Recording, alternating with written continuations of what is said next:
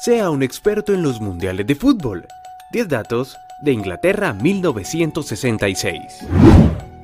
Los inventores del fútbol tenían el gusto de ser los anfitriones de la octava edición mundialista celebrada entre el 11 y el 30 de julio, y por primera vez se presentaba una mascota, el león Willy, que vestía una camiseta con una bandera del Reino Unido y significó el inicio de aumentar el comercio durante el certamen futbolístico. Asimismo, se incluyó una canción oficial, y esta fue interpretada por Looney Donegan y se llamaba Willy. Participaron 16 selecciones. Corea del Norte, Bulgaria, España, Francia, Hungría, Inglaterra, Italia, Portugal, República Federal de Alemania, Suiza, la Unión Soviética, México, Argentina, Brasil, Chile y Uruguay. El perro más famoso de la historia mundialista fue Pickles, una mezcla de Border Collie con otras razas, porque encontró el trofeo Jules Rimet envuelto en papel periódico en un barrio al sur de Londres mientras daba un paseo con su amo David Corbett. Días antes, la copa había sido robada tras encontrarse en una exhibición. El perrito de recompensa recibió como premio comida para todo el año, invitado al partido inaugural en un palco exclusivo. Además, también lo llevaron al banquete de celebración inglesa y pudo lamer los platos, un gusto que no se da a cualquier perro. Y además, protagonizó la película El espía de las narices frías. Para esta edición, la FIFA estableció que si los encuentros de cuartos y las semifinales terminaban empatados tras los 120 minutos, una moneda al caro sello debía decidir al equipo ganador, y para la final se jugaría un partido después. Afortunadamente, no hubo necesidad de utilizar este injusto sistema. Para el partido inaugural entre Inglaterra y Uruguay en el mítico estadio de Wembley, tocó esperar unos minutos para el pitazo inicial, ya que siete de los jugadores británicos habían olvidado sus documentos en el hotel, así que para no cambiar la alineación enviaron a un policía en moto para que los fuera a recoger. Ese partido terminó empatado sin goles. En el triunfo de Uruguay dos goles por uno a Francia, entre los suplentes suramericanos estaba Pablo Forlán y de titular en la selección gala Jan Georgiev. Curiosamente, sus hijos Pablo y Yuri respectivamente integraron los planteles de sus selecciones y se encontraron en la Copa del 2002. Los dos fueron suplentes.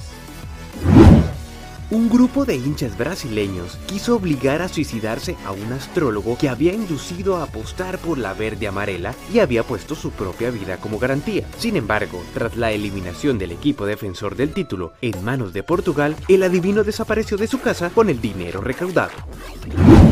Según la FIFA, el durísimo partido entre ingleses y argentinos por los cuartos de final fue el que dio origen a las tarjetas amarilla y roja que utilizan los árbitros para amonestar y expulsar a un jugador. Ese juego se caracterizó por la pierna fuerte, discusiones constantes entre los jugadores y la expulsión del 10 argentino Ratín. Debido a esto, despertó el ingenio del exárbitro y veedor de la FIFA, Ken Anston, que cuando regresaba a su casa desde Wembley tomó la idea de incorporar las tarjetas con los colores de los semáforos al momento de detenerse frente a uno de ellos.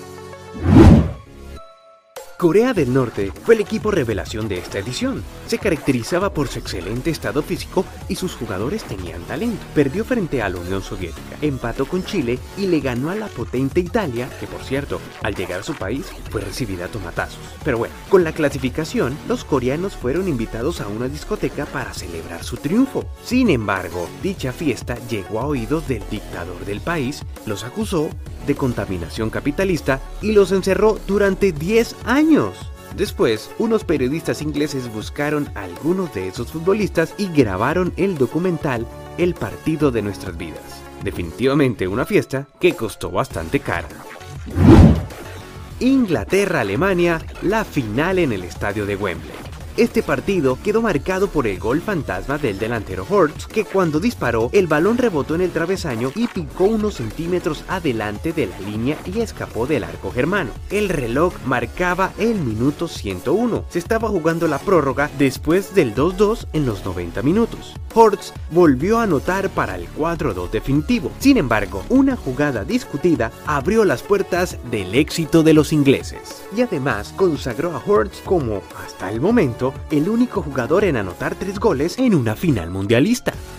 El goleador del mundial fue el portugués Eusebio, anotando nueve goles, y además del trofeo recibió la recompensa de mil libras esterlinas ofrecida por un prestigioso casino británico.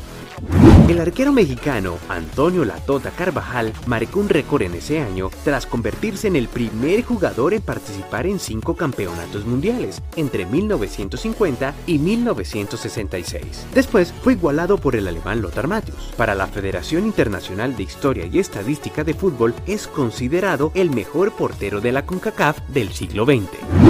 Inglaterra campeón. República Federal de Alemania segundo. Tercero Portugal y cuarta la Unión Soviética. Partidos jugados 32. Goles marcados 89. Asistieron 1.563.135 espectadores. Datos de la FIFA. Así que si te gustó, no olvides suscribirte y darle like. Ahora sí serás todo un experto en la historia de los mundiales.